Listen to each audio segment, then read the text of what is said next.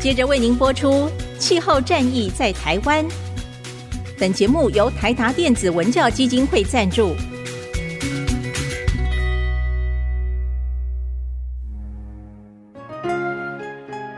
换装一颗 LED 灯，一年减碳七十公斤；喝咖啡使用环保杯，一年减碳四点零一公斤；上班出门前记得把保温电热水瓶的插头给拔掉，一年减碳一百五十七公斤。面对气候战役，对抗地球暖化，可以是个人的事，更需要政府及企业的参与。台达电子文教基金会邀您一同寻找既能提升生活品质，并可大幅提高能源使用效率的提案。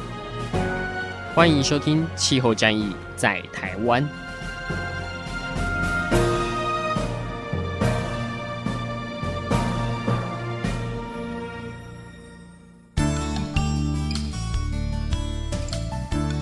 欢迎收听《气候战役在台湾》二零二三年第二季的节目，主题是“人人可参与的能源转型”。我是台达电子文教基金会执行长张扬前。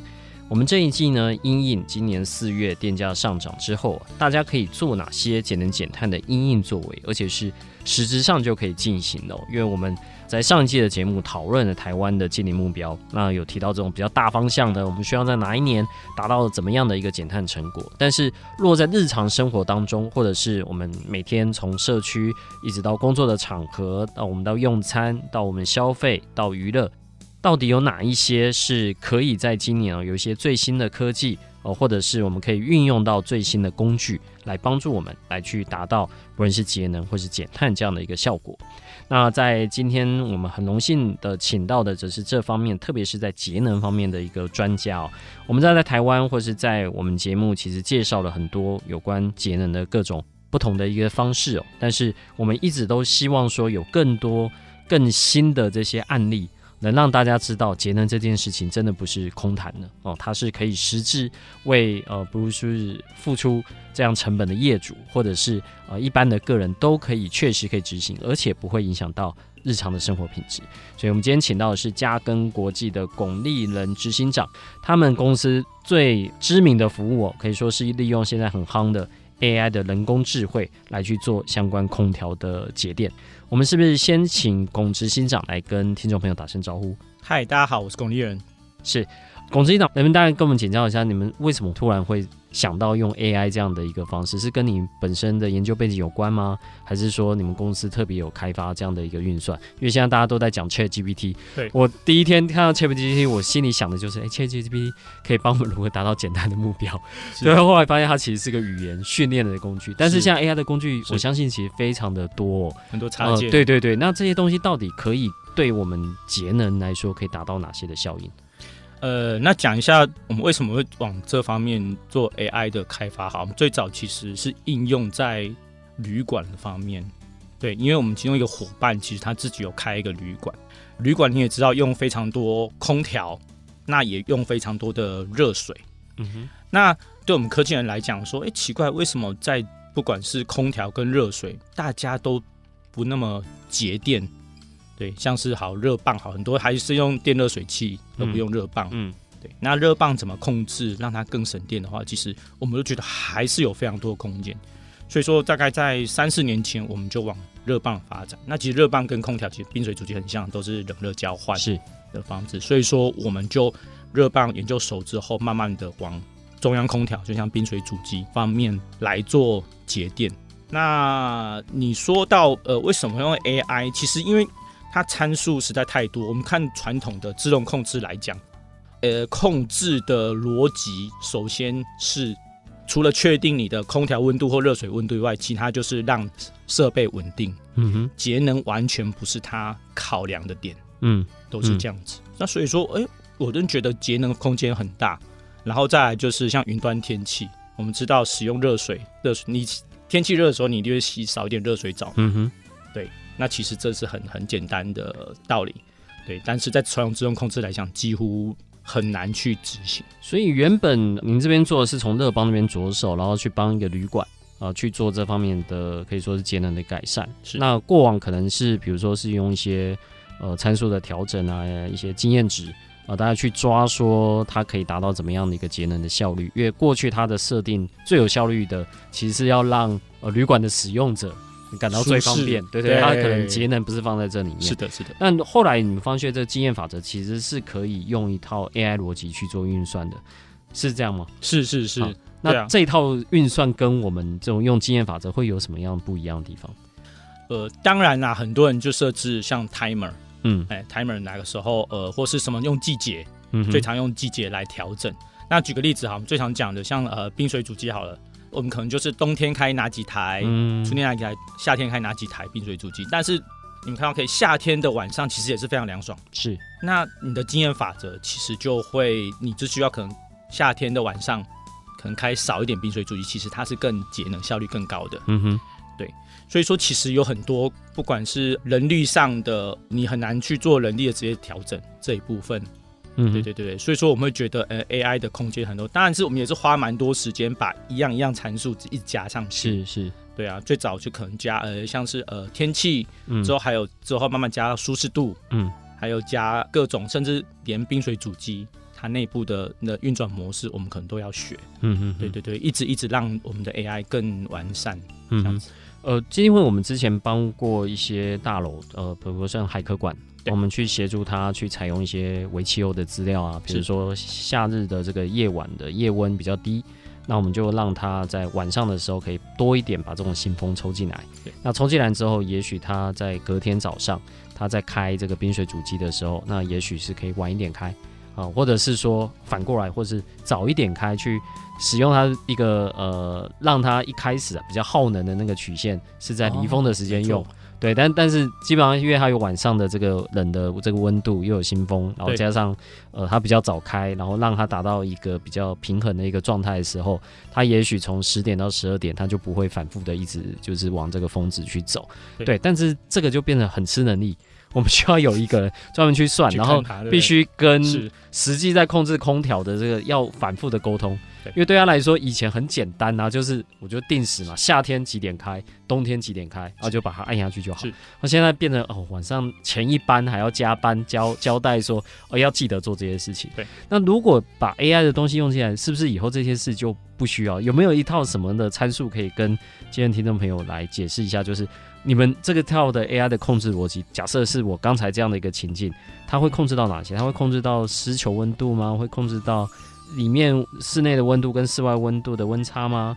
会考虑到新风量吗？呃，会有哪一些？比如说控要不要控制冰水出来的这个温度啊、冰水量啊等等的？好，那我先从它的控制逻辑开始聊好了。那我常喜欢用一个例子讲，就是我们开车准备要。上坡的时候，我们知道要上坡，我们是不是提前加提速？嗯，这样上坡会比较轻松嘛，嗯，而不是你遇到坡的时候再踩油门，嗯，你就会踩得非常用力。跟执行长刚讲的例子有点像。那下坡其实更明显，下坡你知道准备要下坡的时候，你其实会提前松油门。嗯哼，如果不松油门的话，你在斜坡的时候，你速度会太快，你就得踩刹车。嗯，一样的道理，在空调就是好像你知道它有一片云飘过来，或者准备要下雨的时候，你会提前让你的主机降载。嗯哼，其实。这是大概基本的逻辑，跟一般人分析就是这样子。嗯、所以说，因为天气其实是一个非常大的变数，那在你的热负荷变动很大的时候，其实我们 AI 就可以出到这样的效果，而不用人一直在旁边看。嗯哼，对，这是非常费力的。嗯，那再来说，呃，你刚刚说有到那些什么实球温度啊，各种趋近温度，这其实是为什么 AI 很重要？因为其实太多参数的。举个例子。冰水主机的运转，其实它就有一个制冷输出跟它的效率的比对图。嗯哼，那我们的 AI 想办法尽量在冰水主机让它在比较高效率的地方运转嘛。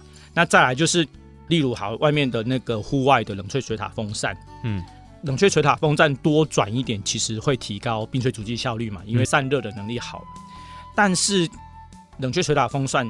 转到一个程度的时候，其实它效率就达到边际值，嗯，提升效率的边际值，所以说它又是另外一个效率曲线，嗯哼。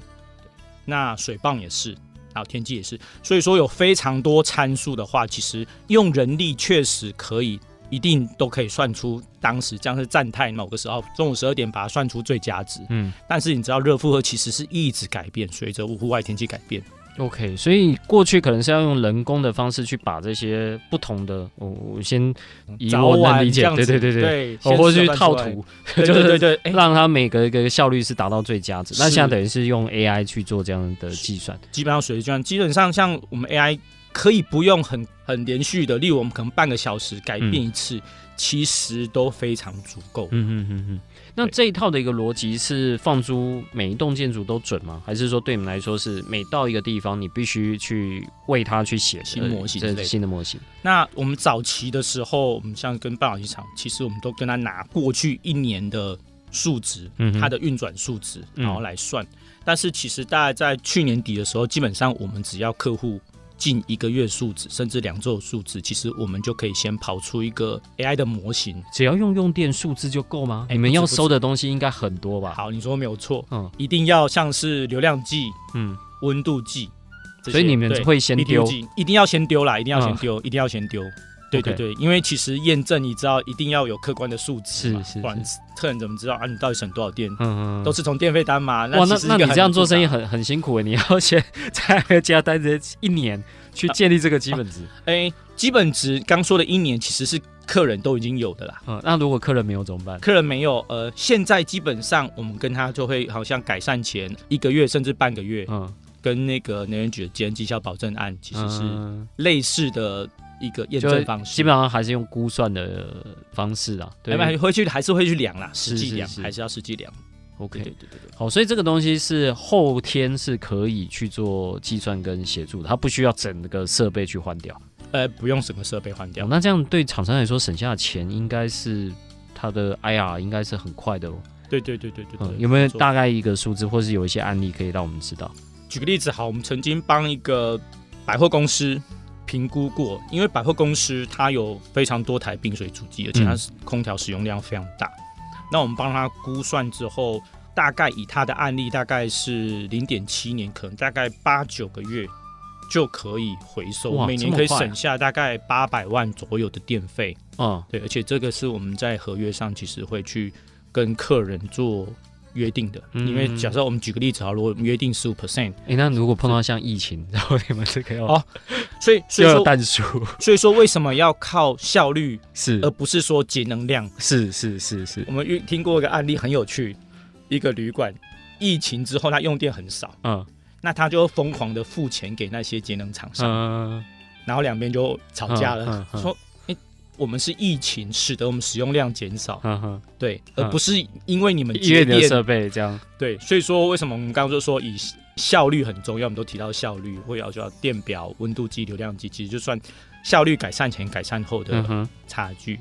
对对对，哇，零点七年呢，就是其实就是几个月不到。对对对对对，所以我们就是你要不要赶快用？你在这犹豫的这几个月，说不定会回收到。嗯，对对对，这是放租，就是因为当然这个案例是你们呃分享的，就是就你们来看，其实，在台湾，比如说像这种百货公司，或是至少有五六台冰水主机的，基本上都有具有这样的潜力吗？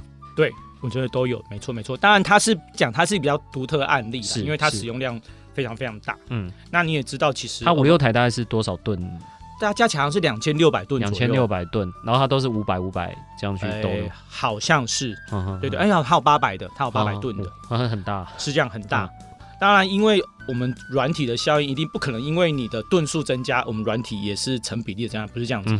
所以说，老实说，我们的软体这些会给它硬体成本没有增加那么多，嗯，但是节能量。确实会随着它的长域越大而增加很多，嗯嗯，所以说其实我们的系统其实长域越大，对我们来讲真的是越好，嗯哼。那越多冰水主机，我们控制参数就越多，嗯，这也是一个很很大的优势，嗯哼。这样的一个概念，我们知道在台湾的市场上算新吗？就是只有你们在台湾有在用 AI 做诊断吗？其他的公司或是其他听到这种做 ESCO 的有开始导入这些内容？呃。我老实说，以我们有限的了解来讲啦，现在真的不多，只有听说台积电，嗯，他们自己其实有养 AI 的工程师，嗯嗯，在控制，因为台积电太多厂了，而且它的用电对他来说非常惊人，都是用一定以亿为单位的，对，所以他们有专门的呃人在做这样的事情。嗯哼，那至少大家在市面上，其实我目前没有听到真的是用 AI，嗯然后甚至保证节能率的方式。嗯嗯嗯嗯我觉得这应该是我们跟其他的呃目前业界的节能厂商比较大的差别。嗯哼。然后另外，你们所采用这个 AI 模式是你们自己研发的，呃还是说呃目前其实在市面上有各种不同的，你们可以去采用它不同的这种逻辑来去做一个计算，而你们选了一个最好的，然后来加以客制化。呃，AI 的技术是我们自己研发的。那当然，这其实研发，因为毕竟是跨领域 AI 跟空调，嗯。所以说其实我们不止整合了像技师，嗯然后还有 AI 的技术团队。技术团队是从诶美国那边的大学嗯。有跟他们合作嗯。来，然后再来像是冰水主机厂，我们可能就是跟像呃像昆凌，我们有跟他嗯哼。合作，他们会让我们控制到他们呃冰水主机内部更多的参数，嗯嗯而不是具有像这样出水温、回水温、嗯，这样。对，这也是我想问的。当你们接了这样的一个案子，然后去控人家的机器，那那些厂商会愿意让你控吗？好，这是一个非常非常重要的问题。那其实大部分厂商可以让我们控制的非常非常少，因为嗯举个例子，很多甚至从国外进口的嗯仪器可以控制，可能像是像水温这样子而已，嗯开关机、水温之类的。那我们的 AI 其实，然后它厉害的地方也是，我们当然会希望控制它的压缩机负载，嗯嗯嗯。但是如果压缩机负载不能控制怎么办？那我们是不是透过水温，然后来去学哦它的负载怎样？嗯，就反推对、AI 这也是它厉害的地方。嗯对，反推这样子，这样子，所以说透过这样的方式，嗯。对，所以说其实老实说不容易啦，嗯。而且再也是每家的地盘，我们现在介入就是想踩到他们所以，所以你们后面其实会有个谱，就是 比如说控制的水温在不同的这些厂商，它等于它的压缩机的负载大概会落对，在哪里？我们去学它，没嗯错，反过来推这样。对对对对对对，是这样子，但是也有跟就是直接跟空调主机的厂商合作的，那是最好这是最好。那是最好。嗯，差别大概会差在多少？差到多少哦？如果假设零到一百的节能率讲是好了，可能会大概大概十几二十趴嗯，会有到这样子的差别，因为其实像库尼好了，我们就可以控制的更精准。嗯。甚至到它的那个呃一些膨胀阀阀门的开度啊，那些嗯其实我们都会帮忙算，嗯，因为我会觉得有另外一个，就像自动控制还是以安全为主嘛，嗯嗯对。但是一节能的话，可能就要就算的更细部一点，控制的更精细一点。嗯哼，能不能跟我们就分享几个案例？就是你们这边有实际参与辅导，或是你们的客户愿意公布他们的名字的，或不愿意您就就不用直接说。但是就是有达到这样的效果，我们可以让听众朋友知道说，呃，可能我们有去住过的地方，可能就已经是是你们的一些服务，而且是有达到很好节能效果的。那当然，公单位其实是比较好说的啦，是对不对？是是，举例，我们大概在呃一百零九年跟一百一十年有帮日月潭教师会馆做一个空调跟热棒的节能案。嗯那当然，它比较大的是，它是连设备都有做改善。嗯那那一个案例呢，我们帮他的电费从一百零八年的三百多万省到一百零九年的一百多万，大概省了快两百万，大概有六十趴的节能率。那六十趴是电费单哦，不是纯纯空调。哦对日月潭教师会馆，它有公用的用电有这么高啊？它那个房间里面呢都是用中央空调的。对，中央空调。哦对对对，没错。对，这里我想也跟听众朋友也是讨论一下一个迷思哦。中央空调跟这种家用的小的分离式空调，哪一个效率比较高啊？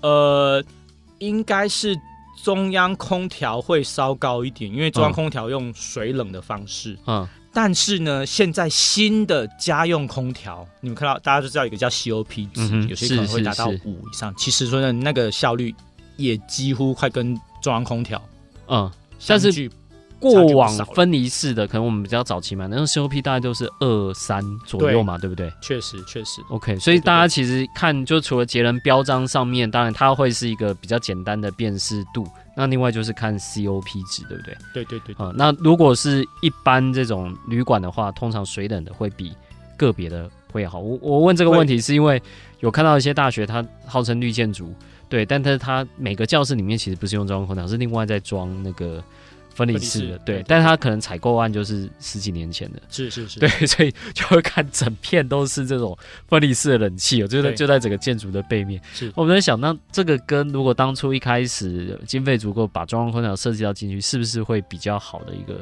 一个做法？呃，确实会比较好，哦、但是有时候就是成本问题，是然后中央空调也需要维护。啊，像冷却水塔嘛，那些都要维护啊、清洗，嗯哼，哼。之类的。OK，好，回到您的主题，就是呃日月潭的这样的一个会馆，你们还做了哪些改善，让它可以有这么明显，就等于节省两百多万电费一年？那因为它还有呃，它有呃冰水主机，就是做呃冷气，那还有热棒部分。那像是我们热棒，刚刚有其实有提到，就是在因为我们有收天气资讯，所以冰水主机最佳化，那热棒的话。天气热的时候就真的洗的比较少热水嘛，对，所以说我们在天气热的时候是不是可以存少一点热水？嗯、甚至我们知道它热水使用模式的话，再把部分的热水在离峰的时候再制作，哦、欸，是不是又更省？OK，对，更省电费。那在像是在冬天的时候，天气热的时候，还是像大厅工区还是会需要一点空调嘛？是，因为有些日照还是有空调。嗯、哼哼那我们可能就让那热棒。来制造对，让冷冷冷水，它制造冷水给它用，就而不是开大型的空调。嗯，对，这个其实节不少电哦。嗯，因为中央空调其实最怕的就是你在很低负荷的低负载的时候运转，那效率其实都是非常差。嗯，它可能开开关关，嗯，会这样子。对，这点我也是很好奇，因为像 COP 它是它是等于是移除了热的能力嘛。这么这么冷热交换的对能力对，但是它在不同运转效率的百分比上面，它其实会有一个加总值，对不对？就是比如说二十五、五十、七十五这，但这个百分比，我如果像我一般家用，我其实很难去抓对这块，对不对？是，那这个不用担心，这个在那个经济部能源局，它的那个一级能效、二级能效，其实它都有算出那个那个好像叫什么 IFPS，忘记有一个。但这这如果说落在我们一般家户的话，就等于是我要选怎么样的一个空调的吨数放在家里面是比较适合的。就比如说，我不能为了节电去买一个很小的冷气，因为它这样子都会是一个全时满载的这负载，对对，这个其实是不节电的嘛，对不对？是是是。所以所以对你们在做呃，我不知道像日月潭家事会馆这样的。你们会提出这样的一个建议吗？就是当他下次再去购买采用你这个的时候，第一个他是不是一定要买到？因为通常都会超出一些比较多的这些设计嘛，他可以买小一点，或者是说买到什么样状况对他来说是最适合的？呃，基本上那是有办法算的啦。就是举个例子，你可能就是大概几瓶，大概三、嗯、三瓶，可能都要一吨左右。嗯、但是你们有没有西晒？可能西晒的话。嗯就可能多，可是我们觉得他每次这样算都还是 over，一定 over 啊，因为他一定要让你觉得吹的会冷嘛。是是是是是，当然这样子。那呃，这个是无可厚非啦，因为如果吹不冷，其实一件很尴尬的事情。但是我觉得家用的其实真的其实还好，但是如果像是公家单位，举个例子，日月潭家事会馆那边，其实我们算一算，它的设计吨数可能它实际需要可能是接近快两倍哦，哇，一点这么多倍。所以说为什么那么大的节能率就是？我们的 AI 真的就像是呃拧毛巾一样，在你低效率的时候，怎么让你的整个效率提升，那边省更多的电，嗯、这也是我们 AI 我会觉得真的省电省电的地方。嗯、很多人就说 AI，、嗯、那我中午如果用很大的空调吹很多啊，你能省多少？确实，在你高负荷的时候，我们 AI 接不到多少电，因为你成家的我高、啊。嗯嗯嗯嗯、老实说是这样子，嗯、但是在低热负荷的时候，这样是好。哎、欸，傍晚晚上，嗯哼，春天秋天、嗯、那时候，其实可以节非常多的电。是是，对对对对。对，所以就是在这一块的一个计算，就你们目前接收到这些案例，其实通常都是有这种过量设计的一个状况。其实有，对，所以其实空间是很大的嘛。我们觉得很蛮大的。对对对。好，那现在随着电价这样越来越合理化了，对，那因为之前其实都是大家纳税人在补贴这个，你觉得在这之后，因为现在看起来终于开始电价会有一些变化，对你们的整个的市场的反应度上面会越来越好吗？呃，一定会越来越好啦。其实，当然，其实很多人聊到节能最大的敌人，其实目前来讲是政府，因为 台湾的电费其实还是相较起来还是相对便宜，而且毕竟现在台湾可能五十 percent 的电费是电是靠那个天然气，是，是天然气已经涨疯了，但是电费没有相对的，嗯，那接下来明年还会收碳税嘛？嗯哼，对，这样子。那所以当然啦，其实呃，我会觉得能源的费用。一定会非常影响到我们这一个产业的会不会蓬勃发展，会不会更多 AI？嗯，其实也要有够大的市场，嗯哼哼哼，然后其他的厂商才会相继的投入，嗯嗯嗯，这样。所以你们最近的询问度有比较高吗？询问度也比较高哦，有确实。哦，嗯，毕竟谈的客户他就真的会双手一摊，像是每年可能要少呃节省一趴或一点五趴，嗯，前五年会很容易，后五年太辛苦。了，嗯嗯。对啊，LED 灯能换都换完，嗯、你也知道。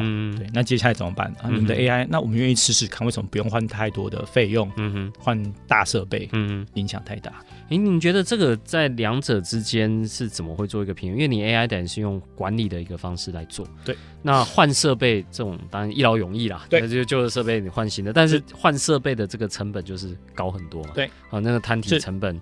呃，这就就一般在编可能年度预算的时候，他大概就知道哪一年到摊停，他才开始要换。是，可对你们来说，你们的这个甚至可以，我不知道可以不放在年度预算里面吗？是说，比如说它是可以做一个 trade off，知道说我这些本来电费就是要付出的，但我采用你这个服务之后，也许我那些省下的电费就足够支应当在采买你们的，我不知道你这算是服务还是算是呃一般的设备的采购。就这两者，我不知道目前在市场上是怎么来看。呃，是把你当成一个服务来看吗？呃，比较当成服务来。我们现在有跟一个旅馆在谈，因为旅馆其实会说，呃，他们不想要付前期的费用，嗯，但是希望用节电费，嗯，来算。当然，这也其实有很多争议啦，但是其实是可行的。那当然中间还可以找像是哎呀银行啊来做背书这样子。那所以说。呃，您刚有说到换设备跟纯软的呃 AI 节能效率，其实会很很明显，因为换设备基本上，呃，像冰柜主机换设备基本上可能就是可能四五年的回收时间。嗯、当然，如果像医院可能短一点，因为医院二十四小时使用嘛，嗯、对，就这样子。那当然我们会建议给客户还是要用回收时间来看因为我们算一算，好像超过七年，我会跟客人说，我建议你不要换的，嗯，坏掉了再说，嗯、因为你七年基本上就像是。不大会回收这样子，嗯嗯嗯，会这样子，对，所以说我觉得我们的另外一个差异点就是你的回收时间，像两年可以回收的话，大部分我们问到的客户都是在三年以内，嗯，他就觉得嗯好，这个是有值得去大家，就是现在台湾大家能接受的是三年，三年，三年，对对对对对对，如果三年以上可能就要评估了，因为那么久的时间，他们很怕就是你节能效益是不是能一直持续的，嗯嗯。那反过来说的话，那像空调的这些设备商会把你们当成敌人吗？我觉得 其实 其实不会，不会，其其实不会，因为应该说我们不是空调产业任何人的敌人，我们反而是觉得我们应该要携手一起让这个市场的饼越来越大。嗯，我举个例子好了，因为我们以前之前去看很多场域，呃，空调大概我们想说大概可能六七成都是定频的冰水主机，但是我们问了。像能源局的长官，或是工研院的长官这些讲师，他们说，呃，你太高估，大概有九成的设备都是定频的，嗯，所以我们觉得这个市场还是非常非常蓝海，而且可以很长期的来耕耘，嗯哼，这样子。但这些定频器是可以透过呃，比如说不整套换掉的方式，直接加变频器就可以做控制吗？以你们的技术而言，呃，呃，只有少部分厂商可以，因为这也要牵涉到。呃，像加变频器，如果是呃马达变频器可能就还好，但是冰水主机变频器基本上都要请原厂来做，因为它有些自动控制要重写，嗯，还有像一些电子膨胀阀啊那些本来是机械式，它都要变电子式的，嗯哼，那些，所以说这些其实要看一下你的冰水主机原厂愿不愿意做这样的更改，嗯嗯，会这样子。对对对对，OK，好，那这边我再来呃请教一个可能跟法规面比较相关，因为我们过去在推这种新的技术的时候啊，比如像呃泰达基金会，我们曾经跟能源局有合作这种电梯的能源回收，它算是一个技术标准吧，就是我们出这样的一个手册，因为当你没有这样的一个技术标准的时候，其实业界很难说，我就就听到你有这样的，但它其实很难直接去做一个采纳，或者是说在呃一些节能的标案上。有这样的标准之后，他就会可以写说哦，必须采用呃这样的一些标准，然后或者说他等于是认可的。是目前在 AI 节能上有这种标准上面的讨论吗？其实目前真的完全还没有。那我觉得比较相近的，就是就是节能绩效保证案，嗯，里面有一个系统效率可能零点七五，嗯，就是每冷冻吨耗零点七五 k 瓦，嗯哼，其实有这样的标准。但是它是比较属于呃鼓励的方式而已，嗯嗯，而不是定到实际的你的空调标准，嗯嗯嗯，这样子。那会有一个什么样的对你们来扩展这个市场是有帮助的？比如说像那个零点七五，我可以在每一个标案如果都做这样要求，采用你们的一定可以达到这样。有有类似这样的，一般我去采样有这样的一个标准可以做采纳的。有标准，但是这个应该还没纳入政策，还没纳入政策。虽然说我觉得它很值得纳入政策，哦，对，因为零点七五其实说它不是一个非常难的技术，但是很多其实说是系统嘛，系统对系统效率，系统效率就是、嗯、呃冰水主机、水泵、水塔、嗯、这些。那其实有些自动控制厂商也做得到，所以说他们要更仔细的来控制每个设备。嗯，来讲，那对我们来讲的话，零点七五，我们觉得只是一个很 很蛮低的门槛，但我觉得至少大家都要这样，其实很重要。嗯哼，对。那像我们有一个一个案例是台北的大安邮局，嗯，对，那个我们做到零点五四 kWt。哦，所以说零点七五到零点五是其实还有二十几 percent 的节能率，是它是每个一个月的平均。嗯，当然，尤其是有新是不是新盖的还是新？没有没有旧旧改新的，旧改新的。嗯，对对，在新一路上那个嘛。对对对对，没有错没有错，就是建国高架桥旁边那边。但它是设备也没有更新，就是设备有更新，设备有更新，所以说才能达到。它是也是磁浮离心机。OK，对对，它有比较好的那些。对对，那因为其实有一个有一个标准在那里，大家可能会想用好一点的设备，甚至就是一定得用变频。嗯嗯，你。用定频绝对达不到这个效率。嗯嗯嗯嗯嗯。OK，所以像这个是，那你们也是在鼓励说，大家能够尽量把这个放到你的政策上面，或是在标准上面嘛？就最后它不一定说你采用什么技术，是，但至少标准要达到这样的一个效果。对对对对，我相信这个是重要的。就像您刚刚提到这个磁浮离心机，如果它在标案里面没有做这个要求，你要它。去买一个，会啊，对，越便宜越好，对，是像营造厂啊 那些，是是新建案，大部分越便宜越好。为什么那么多定频的设备？因为发到最后，定频的设备最便宜。嗯，或者是像之前在做马达有 I 一三、I 一四，对对对，你如果没有这样的一个标准上去的话，你很难在这个业界一下子让大家去做这方面鼓励。确实。好，那我们回到家用这一块哦，就是呃，刚刚提到比较是大的这种旅馆啊，呃，那。假设是到这种一般家户里面，我觉得家户能控的大概不多，对不对？是啊，有没有还是有一些案例能够你觉得是有机会的？比如说像我自己在家里面，嗯、呃，我我自己是用台电的这个 app 啦，对，我大概可以知道我的用电大概在哪边。那我自己有家里有装电池，是对，那我大概可以设定说，我就离峰充电。那我尖峰的时候，像现在白天的时间，我冰箱的用电可能就是用昨天晚上存下来的电，我就自己去改啊。对，但是最多大概有这样，他也不会去抓我生活习性。对，呃，比如这段时间，那 AI 这个东西理论上是可以去抓我的一个 pattern 嘛？对，是是是。哦，那可是这个现在有人在开发吗？嗯，老实说，我真觉得最困难的是要怎么去连到你的冷气。哦，对，因为。一般的冷气其实很，现在联网的冷冷气其实还很少。然后，对对对对对。那如果联网冷气，老实说，确实有办法去做执行，因为天气资讯一定都知道嘛。嗯。然后你的就之后，这你的冷气其实就会有现场的温度，嗯，温度、湿度那些条件。嗯哼。对，其实理论上是有可以控的啦。那但是其实很大一部分就还是呃你的投资的成本问题。嗯。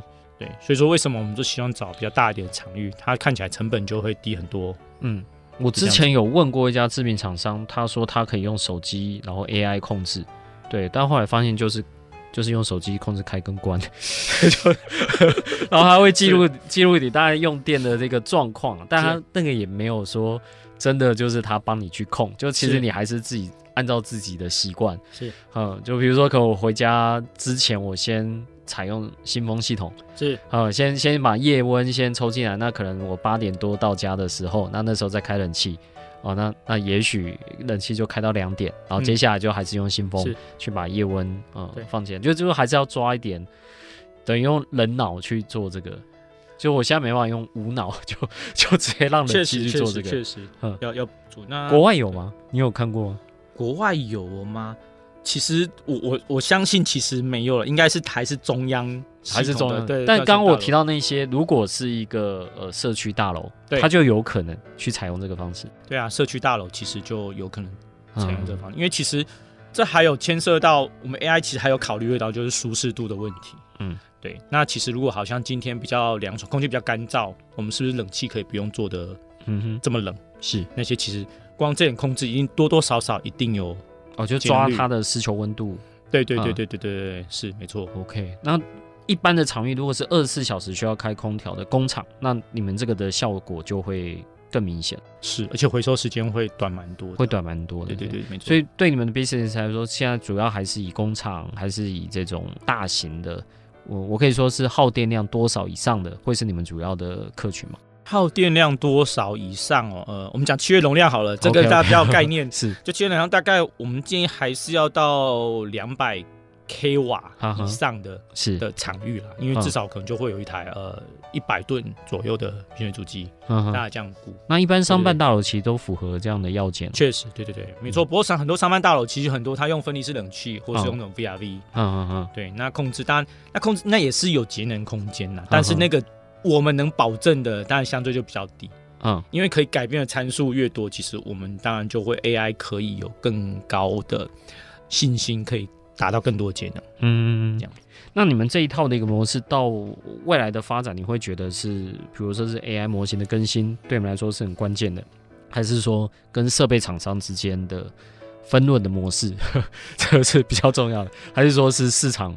呃，就比如说像电价合理化要更快啊，碳费的这个计价一定的标准，那让更多比如说碳呃 carbon credit 的这些的可能性进来，对你们来说反而是重要。呃，我们我们觉得还是这部分还是用使用者的推动需求来推动，那使用者的需求一定是从你的电费。然后甚至像碳税上面，做想说需要做出口的，嗯，可能就要面临呃欧洲高额的碳税。是，我们会觉得这个其实是呃来推动这市场最快的。然后当然接下来其他的空调厂商，他们要求举个例子都要零点七五，甚至要零点七更那的话，他们是不是会更进步？嗯哼。那接下来其实我们就更多机会，我我反而会觉得是是业主方面就客人方面的嗯推动应该。比较容易推动这整个市场一直在继续往前进步。嗯哼，所以对你而言，教育业主是重要的事情。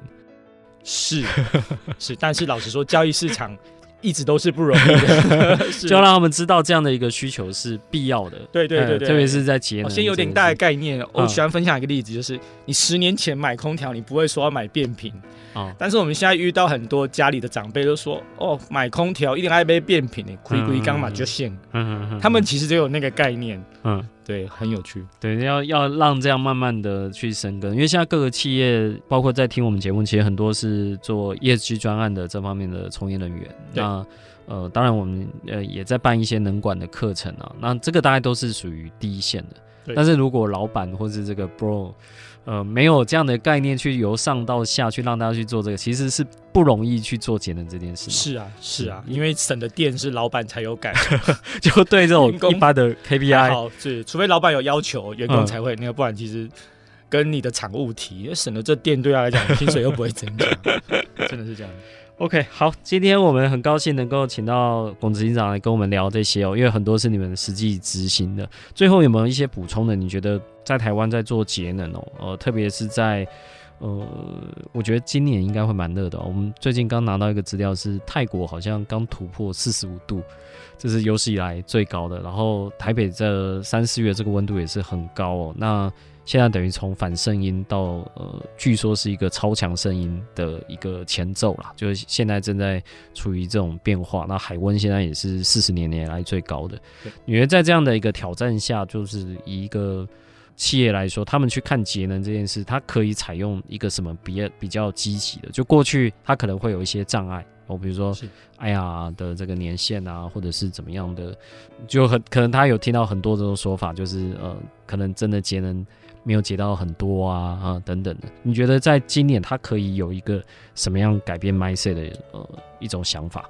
改变 mindset 的想法，呃，我我举个例子好了，现在其实你知道绿电其实非常非常红，而且它其实有些甚至买不到，是会这样子。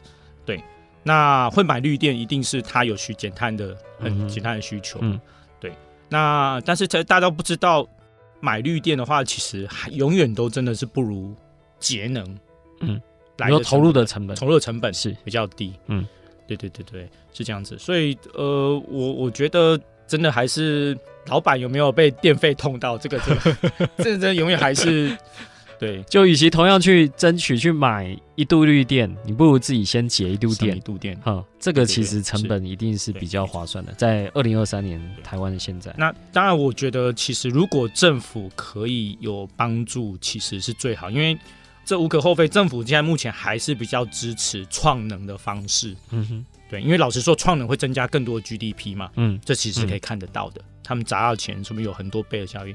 对，所以在节能，我老实说，其实没有这么多的投入，嗯，在这里面。但是，所以说，我觉得，呃，除了老板会痛以外，我觉得政府这边其实可以投入更多的心力，让大家教育大家啦，嗯，了解说，呃，节能其实比大家想的效益其实好得多，是是蛮重要的。嗯，其实政府对外主要讲创能，可是你看他画目标的时候，节能二零二五住商要节到百分之三十，哎。那根本就对我都不知道那个要做怎么，对，要再设两年，对，所以你你们的业务应该会很多。如果他真的要朝这个目标执行的话，好，今天非常谢谢执行长来到我们节目当中，也希望之后有更多的机会能够有分享。我相信在 AI 这样的一个领域哦，应该会大家都会蛮好奇的，特别能够跟节能如果能够做这样的一个结合，也许这些案例都会是未来台湾在迈向近邻这样的一个目标很重要的一个呃主要的技术的突破。好，谢谢谢谢执行长，谢谢谢谢。以上节目由台达电子文教基金会独家赞助播出。台达电子文教基金会邀您一起环保节能爱地球。